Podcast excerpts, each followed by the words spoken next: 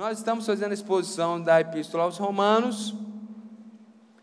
Quero convidar você a abrir a sua Bíblia em Romanos, capítulo 13. Nós leremos a partir do verso 9 e vamos até o verso 14. Na semana passada nós falamos sobre o cristão e a sua relação com o governo, com o Estado, como estava proposto no texto bíblico. E hoje, com a graça de Deus, vamos ler do verso 8, dando continuidade até o verso 14. A palavra de Deus diz assim: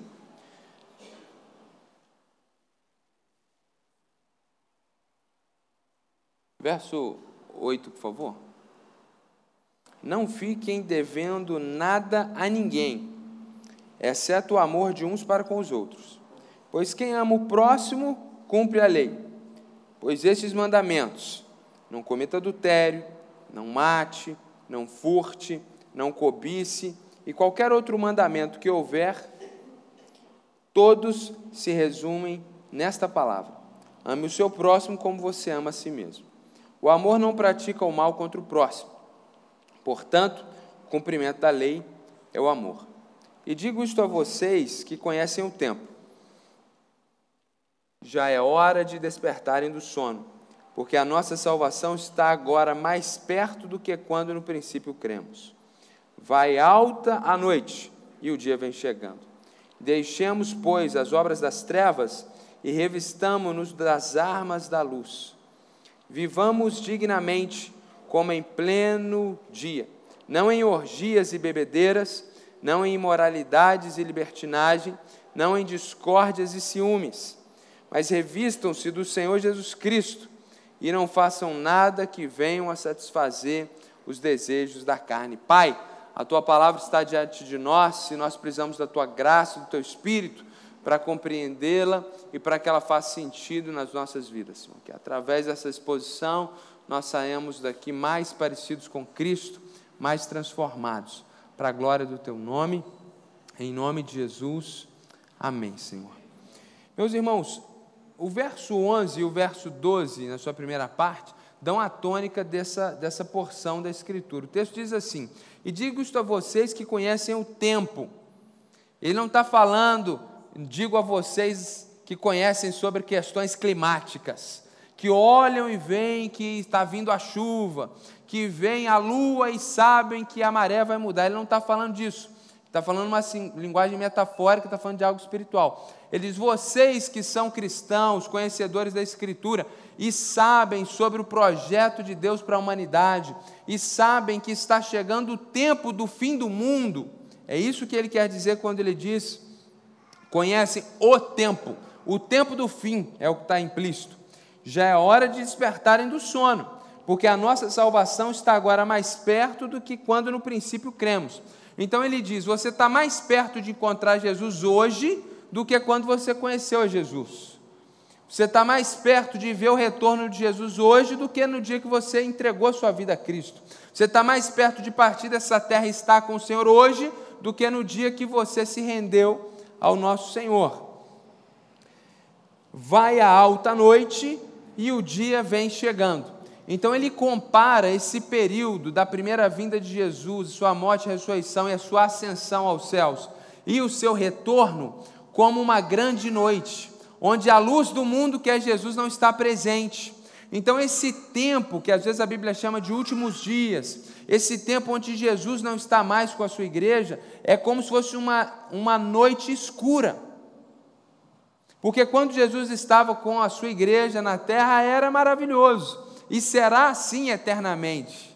É por isso que a Bíblia diz em Apocalipse que lá na eternidade não haverá mais dia e noite, mas Jesus vai brilhar e ele vai iluminar todas as coisas. Tudo isso apontando e trabalhando essa metáfora que esse tempo de ausência de Jesus na terra, nós estamos vivendo um tempo de trevas. Nós estamos vivendo uma noite escura e muitas vezes muito desafiadora. Isso para mostrar que a vida da igreja na terra sem Jesus, ela é desafiadora, como alguém que tem que encontrar algo no escuro, como alguém que tem que fazer uma jornada no escuro, como aquela pessoa que tem que pegar ali um ônibus, um voo de madrugada e não tem não tem luz elétrica, ele precisa fazer aquele caminho ali no escuro e, e é assustador. E assim é a vida cristã. Então ele trabalha essa ideia desse período onde a luz do mundo não está aqui conosco como uma grande noite. E ele diz: olha, vai alta a noite, ou seja, a noite está chegando no lugar mais alto, ou seja, ela está acabando, ela está se completando, e o dia vem chegando. Jesus está vindo. Vocês que conhecem sobre essas coisas e sabem sobre o fim dos tempos, lembrem-se disso, lembrem-se dessa verdade. E aí ele diz: olha, não é hora de nós ficarmos mais dormindo. Se Jesus está quase chegando, na hora que o sol raiar, ele está trabalhando essa metáfora, fique preparado para isso, para que a gente não seja pego de surpresa. Então é aquela ideia de que a qualquer momento Jesus vai chegar e nós precisamos estar preparados para o retorno do Senhor. A qualquer momento o mundo vai chegar ao seu ápice, ao fim, a história humana na terra vai chegar ao fim e nós precisamos estar preparados. Como alguém precisa estar preparado para o dia que nasce. Então, aquela pessoa que acorda cedinho para trabalhar, ela põe o despertador mais cedo para ela acordar, se preparar e cedo se dirigir ao seu local de trabalho. Então, ele está usando essa metáfora para falar: olha, já é hora de despertarem do sono. Por quê? Porque muitos cristãos estão como que dormindo espiritualmente. Jesus está quase chegando e o indivíduo está sonolento espiritualmente. Então, esses dois versículos dão a tônica principal desse texto. Que Paulo quer mostrar para a gente é como nós devemos viver uma vida de pureza diante de Deus, diante do fato de que Jesus está voltando. Diante da certeza de que Cristo está regressando, nós precisamos viver uma vida de santidade, para que você não seja pego de surpresa. Essa é a grande ideia do texto, inclusive, que diante da proximidade do fim, devemos caminhar em pureza diante do Senhor. Então, sabendo que Jesus está voltando, o que, que você faz? Então, ele já falou sobre as questões de nós amarmos sem hipocrisia, ele já falou sobre a questão como a gente se relaciona com o governo, e agora ele quer lembrar o seguinte: olha, ademais, Jesus está voltando, Jesus está regressando, Jesus está retornando. Esse tempo onde nós estamos distantes de Jesus, fisicamente, está acabando. Então, nós precisamos mais do que nunca estarmos atentos para que a gente não para que a gente não venha perder o trem. É a ideia aí do mineiro que não perde o trem é essa a ideia. Jesus vai chegar a algum momento e você precisa estar preparado. Você precisa estar caminhando em pureza. E aí o primeiro caminho que ele traz para nós, para que a gente possa caminhar em pureza diante dessa proximidade da vida de Jesus, é um caminho onde a gente cumpre a lei de Deus. E é isso que ele vai falar do verso 8 até o verso 10. Então Jesus está voltando, o que, que eu faço? Deixo de trabalhar? Não. Não vou fazer provas, não vou fazer Enem, porque Jesus está voltando. Não é isso. Primeira coisa que você faz diante dessa certeza que Jesus está voltando, eu vivo cumprindo a lei de Deus. E ele vai dizer que cumprir a lei de Deus é viver uma vida de amor. Então ele fala: olha, não fica ninguém devendo nada para ninguém a não ser o amor. E dever aqui, ele está brincando mesmo, igual no português, você pode dever algo monetário, você pode dever algo como um favor, alguma coisa do tipo. Como no versículo 7 ele acabou de falar para a gente pagar imposto, ele então vai brincar e fazer o link e vai falar agora que entre nós, para o governo, a gente paga o imposto, e entre nós da igreja, não fica devendo nada, a não ser o amor. A ênfase aqui não é falar para um irmão pagar o outro, ainda que isso seja importante, a ênfase é falar que a gente precisa olhar para o outro e se sentir devedor. Olhar ali para nossa irmã e pensar, poxa, estou devendo para a Joyce, estou em dívida com a Joyce. O que, que eu estou em dívida? Eu tenho que amar ela, tenho que armar o Paulo Henrique, esse casal que vai se casar ano que vem, se Deus quiser, eu, eu, eu devo, eu devo, eu amo, eu tenho que amar eles. Você tem que olhar para quem está do seu lado, ter esse sentimento, não de que você precisa ser amado, mais uma vez, a Bíblia vai contra essa, essa ideia egocêntrica egoística do nosso tempo. Mas que você está devendo para o outro. E aí ele fala, porque quem ama o próximo cumpre a lei. E aí ele está falando de qual é a lei do Antigo Testamento. E ele vai dar alguns exemplos aqui, trazendo quatro mandamentos dos dez. Não cometer adultério, ou seja, você que é casado, não se relacionar fora do seu casamento. Não matar, ele está falando de algo físico, efetivo, de homicídio. Não furtar, também não precisa de explicação, e não cobiçar, que é a ideia da inveja, de você desejar o que é do outro. Ele cita aqui quatro dos dez mandamentos, e ele fala: em qualquer outro mandamento que houver, todos se resumem nessa palavra: ame o seu próximo como você mesmo. Esse verso, ame o seu próximo como você mesmo, é uma citação de um versículo lá de Levítico. E aí ele está deixando claro o que ele falou anteriormente. Quem ama o próximo, cumpre a lei. E aí no verso 10 ele diz de novo: porque o amor não pratica o mal contra o próximo. Portanto, o cumprimento da lei é o amor. Ou seja, se você ama sua esposa, você não vai cometer adultério contra ela. Se você ama uma pessoa, você não vai furtar algo que é dela. Se você ama uma pessoa, você não vai olhar para essa pessoa e vai, de uma forma maliciosa, cobiçar o que é dela, ter inveja dela. E aí, cobiçar e ficar com aquele sentimento de inveja em relação ao trabalho, em relação à posição, em relação a um bem material, em relação até o, o, o cônjuge da outra pessoa. Então, se você ama alguém, você não vai cobiçar o que é do outro. Se você ama alguém, você não vai matar a pessoa. Então, é lógico, é racional, e ele está trabalhando dentro disso, que se você tem esse padrão de que eu preciso amar o outro como eu amo a mim mesmo, ou seja, eu vou amar o outro na medida do que eu me amo, ou melhor dizendo, eu vou fazer para o outro aquilo que eu desejo que ele faça para mim, essa é ideia, eu vou cumprir toda a lei do Antigo Testamento. Então, você não precisa saber de qual os dez mandamentos, contanto que você viva uma vida de amor pelo próximo. Assim você cumpre toda a lei. E aqui é o primeiro caminho. Jesus está retornando. A noite fria, sem a presença do nosso Mestre, sem a luz do mundo no nosso meio, está acabando. Daqui a pouco o sol vai raiar, Jesus está retornando. A primeira postura que eu preciso ter é de cumprir a lei de Deus.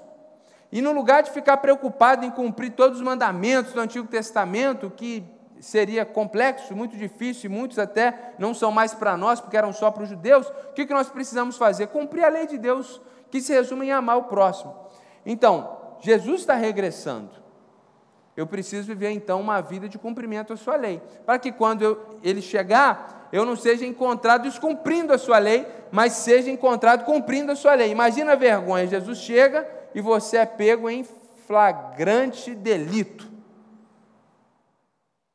fazendo algo de equivocado. Não sei se eu falei aqui, foi na pregação, o outro dia, que eu cometi o pecado e, e, e, e transgredi a lei do trânsito, atendi um telefonema no trânsito. E aí, quando olhei para o lado, o irmão aqui da igreja, que é policial. E aí ele cumpriu a lei e falou: Pastor, desliga esse telefone. Falei: Amém, amém, glória a Deus. Quase que eu deixo o telefone cair, né? meu misericórdia. Joga para fora da janela, que pecado. Então, ah, que vergonha que eu fiquei dele, gente. Toda hora que eu vejo ele, eu lembro disso. Toda hora que o telefone toca no carro, eu lembro dele.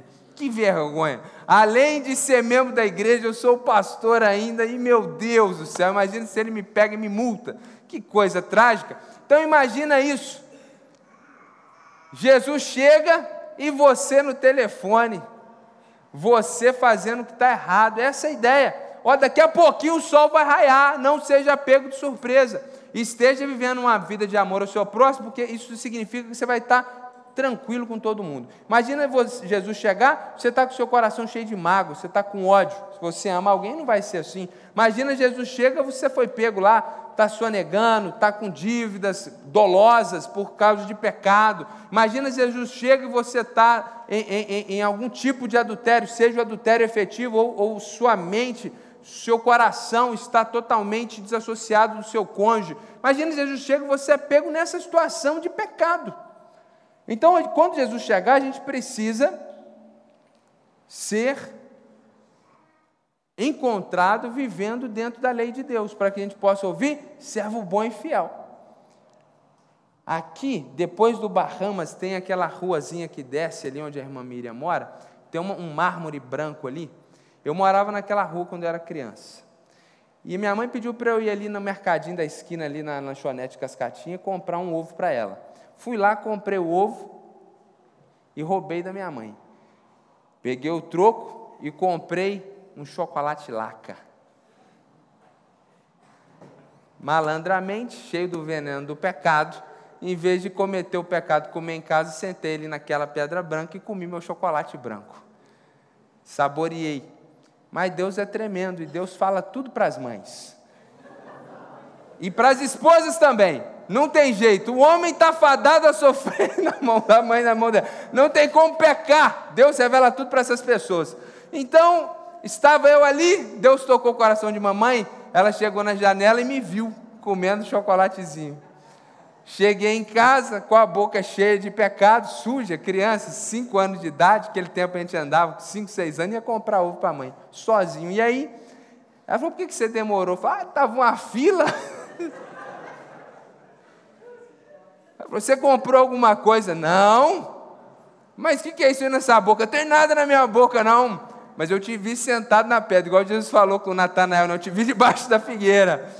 Falei, ô oh, mãe, é, é, aí pronto. Nem precisou nem me disciplinar, porque ali mesmo a vergonha de ter sido pego em pecado foi tremenda. Graças a Deus nunca mais roubei minha mãe.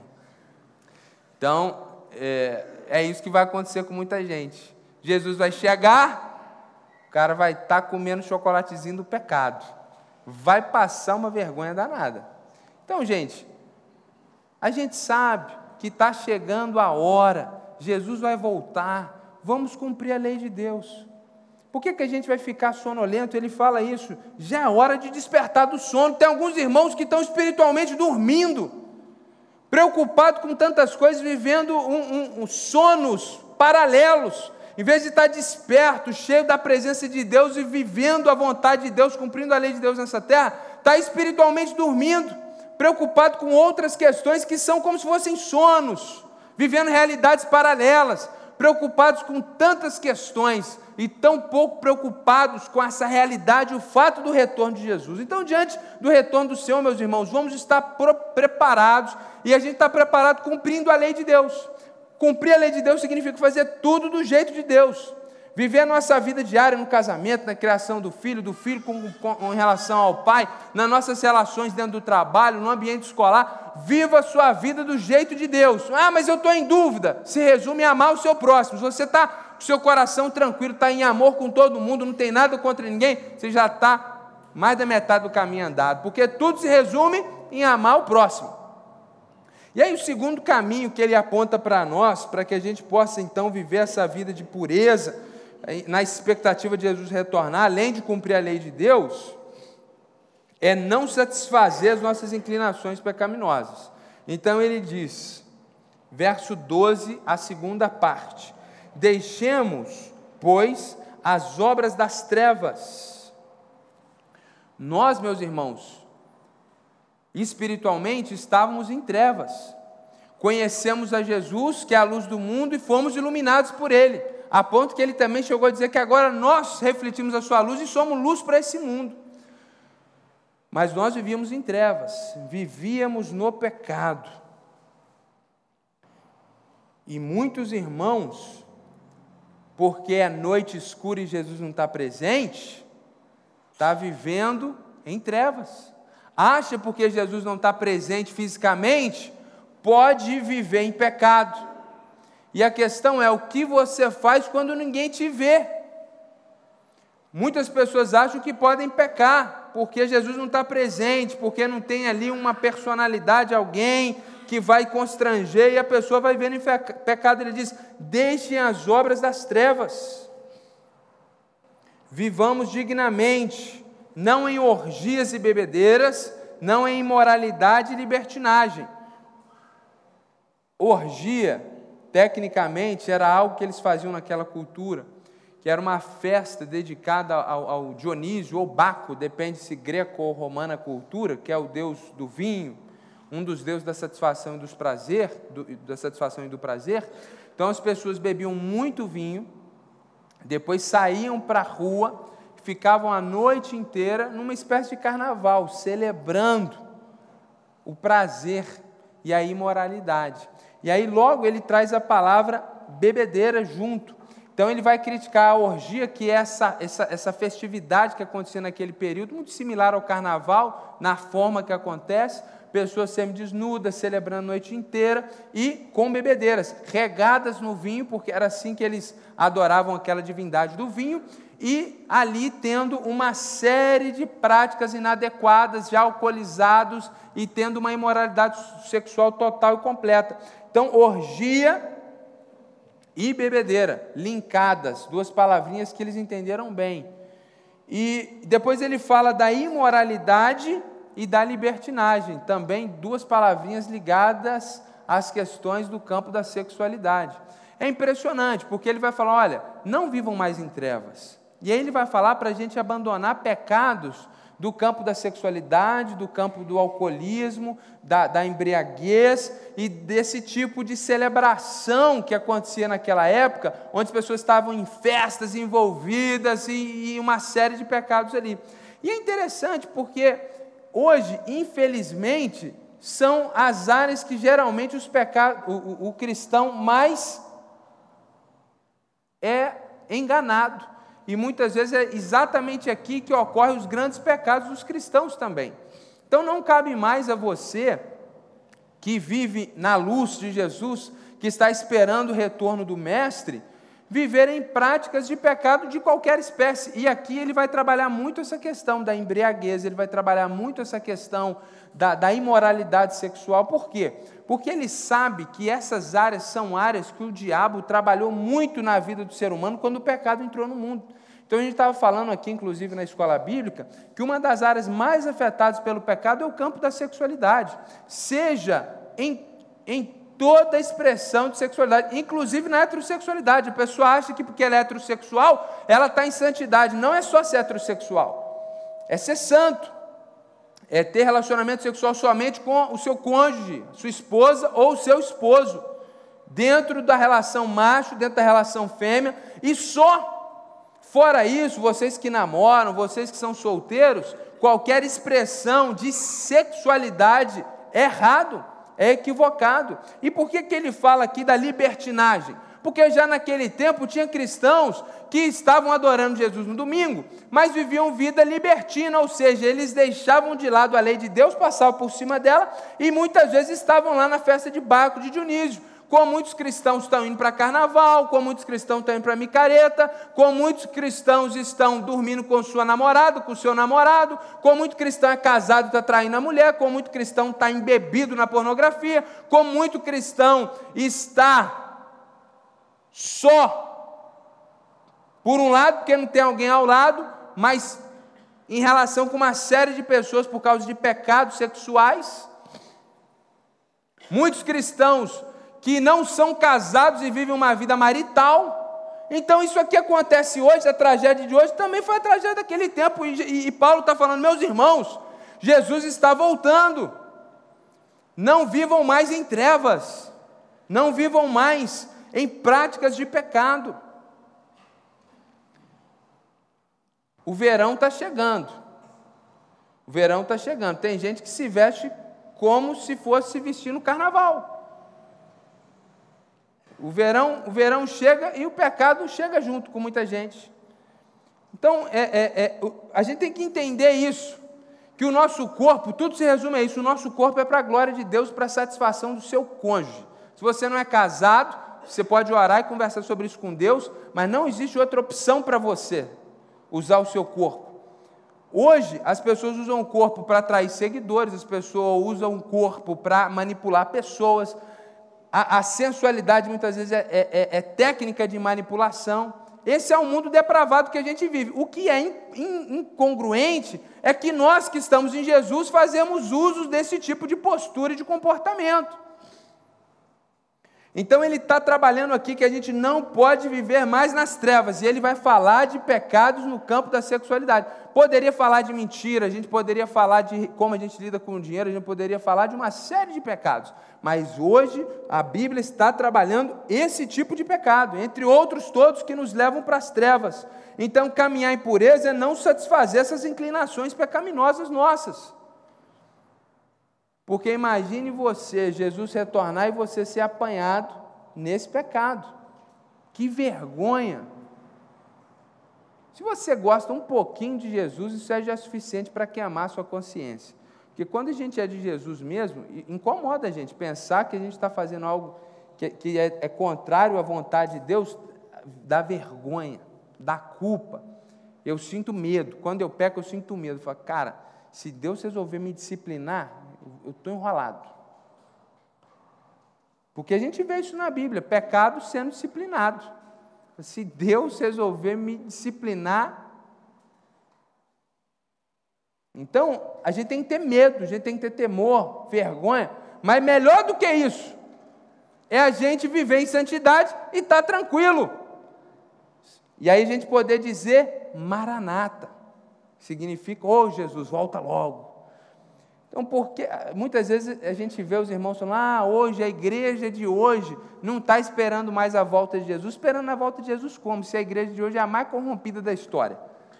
É óbvio que ninguém está esperando a vida de Jesus, a vinda de Jesus. Ah, lá no passado os irmãos esperavam, esperavam mesmo, porque os caras estavam prontinhos então a gente tem que pensar muito sobre isso, meus irmãos. Diante do retorno de Jesus, esse caminho de pureza significa a gente não viver para satisfazer as inclinações pecaminosas, mas caminhar em pureza é se revestir de Cristo. Então ele diz: olha, no verso 12: revistamos-nos da, revistamos das armas da luz. A ideia de se revestir, a ideia de você pôr a roupa das armas da luz. O texto não fala quais são as armas da luz aqui, mas ele vai falar lá em Efésios sobre a armadura espiritual, o capacete da salvação, a espada do Espírito, que é a palavra de Deus, o escudo da fé. Ele fala naquele texto sobre intercessão. Então, nós não podemos viver nas trevas. Pelo contrário, nós estamos, precisamos estar revestidos das armas da luz. No lugar de investir no pecado, de plantar no pecado, e colher a morte, nós precisamos investir nas obras da luz, nas armas da luz, que é a Bíblia, que é a oração, que é congregar, que é cultivar a fé, que é ler livros cristãos. E aí ele vai dizer no verso 14, de novo, o verbo revestir: revistam-se do Senhor Jesus. Veste a roupa de Cristo, ou seja, se comporte como cristão, a roupa é aquilo que você veste para se mostrar em público. Ninguém sai em público desnudo. Então a gente se reveste de Cristo para quê? Para viver a nossa vida nessa terra. Diante das pessoas, diante da sociedade, a gente tem que estar revestido de Cristo, a gente tem que se comportar como Cristo se comportou. Muitas pessoas plantam só no campo das trevas assistem questões pecaminosas, veem o que não é para ver, escuta questões pecaminosas e depois querem plantar, na, colher na vida, não vão colher na morte. Mas se a gente planta na luz, se a gente se reveste da, das armas da luz, se nós nos revestimos de Cristo Jesus, nós vamos colher eternidade, nós vamos colher na presença de Deus.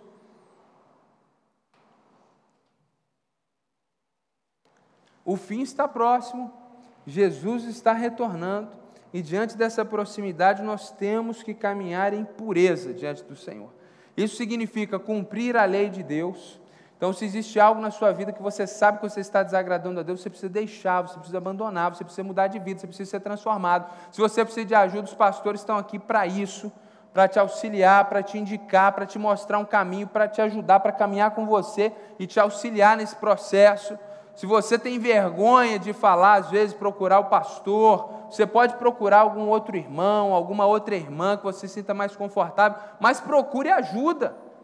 Peça ajuda e vamos caminhar juntos em amor fraternal. E esse caminho de pureza passa por isso, em cumprir a lei de Deus, que se resume nesse amor ao próximo, e abandono de tudo aquilo que é pecaminoso, toda impureza, tudo aquilo que é das trevas, tudo aquilo que a gente fazia no passado, tem que continuar no verbo do, no tempo pretérito. Tem que continuar lá. A gente não pode trazer, porque o que acontece muitas vezes é que os irmãos são despertos das trevas, agora eles estão na luz, eles estão acordados. E aí eles pegam no sono. Jesus está quase chegando e o irmão está dormindo. Ou seja, voltou para as trevas, voltou para a escuridão, voltou para a noite e vai vivendo aquela vida nas trevas. Ele diz: não, deixemos as obras das trevas, aquilo que a gente fazia, que ninguém podia ver, e vamos nos revestir das armas da luz, vamos nos revestir de Jesus. Vamos fazer tudo que está ao nosso alcance para caminhar em pureza, se revestindo de Cristo Jesus. É o que aquele livro antigo, um clássico né, da literatura cristã, fininho, diz lá o que Jesus faria. Em seus passos, o que faria Jesus? Em meus passos ou em seus passos, o que faria Jesus? É essa a ideia. É, se Jesus estivesse aqui, como que ele se comportaria? E é muito difícil. O que, que é fácil? É as trevas que existem em nós dominar tudo e a gente continuar agindo na obra da carne. Então não é fácil. Por isso que muita gente pega no sono. Mas por outro lado, é o chamado de Deus para nós. É muito legal isso, porque semana passada a gente viu que, que ele fala para nós lidarmos com questões do Estado, questões do governo, como que o cristão lida aqui com a questão política. E aí depois ele lembra a gente do quê?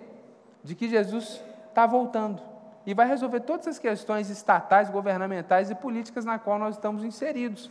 Agora, quando Jesus voltar, nós estaremos prontos ou não?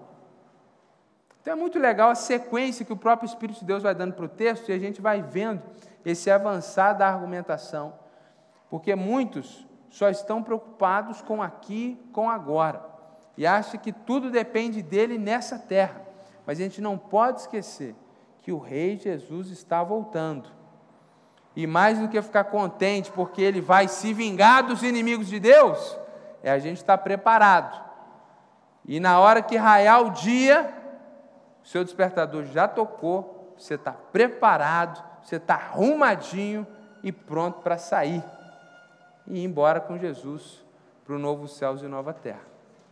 Amém, meus irmãos? Então vamos orar para que Jesus nos ajude a viver diante dessa verdade, porque Todos nós vivíamos em trevas, ninguém aqui nasceu na luz, todo mundo aqui nasceu pecador. E se não fosse a graça de Jesus, ninguém teria vindo para o caminho da luz. Então, mesmo Jesus que nos tirou lá do pecado e nos trouxe para o reino do seu Filho, o maravilhoso reino do amor de Deus, é o mesmo Jesus que está com você te auxiliando. Você não precisa retornar para o pecado. Se o Filho vos libertou, verdadeiramente você é livre. Há possibilidade de você viver em santidade. Não pense que não tem jeito. Não pense que a carne é fraca e você não consegue. Humanamente ninguém pode, humanamente ninguém consegue, mas o sangue de Jesus está conosco, o Espírito Santo está conosco, e aquele que é a luz do mundo pode nos tirar das trevas e nos revestir da Sua presença. Então a gente pode orar para que o Senhor nos ajude, feche seus olhos. Pai, muito obrigado por essa manhã, muito obrigado por esse culto de adoração, como o pastor Sérgio orou aqui louvando teu nome, Deus, por essa oportunidade. Também digo muito obrigado, Senhor, e eu te louvo pela tua palavra, que mais clara, Deus, do que esse sol que brilha ali fora, Deus, é essa tua palavra falando aos nossos corações, Deus, como fogo, Deus, queimando a nossa consciência, nos mostrando, nos revelando o que está errado e nos chamando, Deus, para o caminho da pureza, da santidade, da prontidão. Deus, nós discernimos sim pelo Teu Espírito e cremos que o tempo está chegando, o tempo que o Senhor vai voltar, o tempo que o Senhor está retornando para buscar o Teu povo e para trazer juízo sobre toda a terra. Deus, não queremos somente estar alegres com essa certeza, não somente nos regozijar nessa esperança, mas estarmos prontos para esse dia. Ó Deus, que quando o Senhor chegar, cada um dos teus filhos aqui, cada um de nós aqui, sejam encontrados armados com as armas da luz e revestidos da pessoa de Jesus. Quando o Senhor retornar, que o Senhor nos encontre fazendo boas obras, que o Senhor nos encontre na luz, que o Senhor nos encontre acordados nessa noite escura em que vivemos. Deus, em que se existe alguém aqui que está dormindo espiritualmente, pegou no sono, ó Pai, está dominado pelas trevas, vive como se não fosse teu filho, está aprisionado por algum pecado. Ó Deus, o Senhor nos libertou em Cristo Jesus, a tua graça nos salvou. E essa mesma graça é poderosa para nos libertar. Deus, que não haja nenhum membro dessa igreja, presente aqui ou não presente, que não haja ninguém aqui que confesse o teu nome, que esteja aprisionado pelo pecado. Pelo contrário, Senhor, queima as nossas consciências, faz arder no nosso coração, nos incomoda, Senhor Jesus, e não deixe que esteja ninguém aqui dormindo espiritualmente, Senhor, mas vivos e ativos na tua presença, vivendo de acordo com a tua vontade, Senhor. E muitas vezes é difícil, muitas vezes somos tentados, por isso a gente pede a ajuda do teu Espírito Santo, porque é pela tua graça, pelo teu amor, e é por fé, Senhor. E nessa fé que nós oramos, em nome do Senhor Jesus, que a tua igreja esteja desperta e pronta, vivendo esse tempo que nos resta até o retorno do Senhor. Em nome de Jesus que nós oramos. Amém, Senhor. Jesus abençoe sua vida, meu irmão.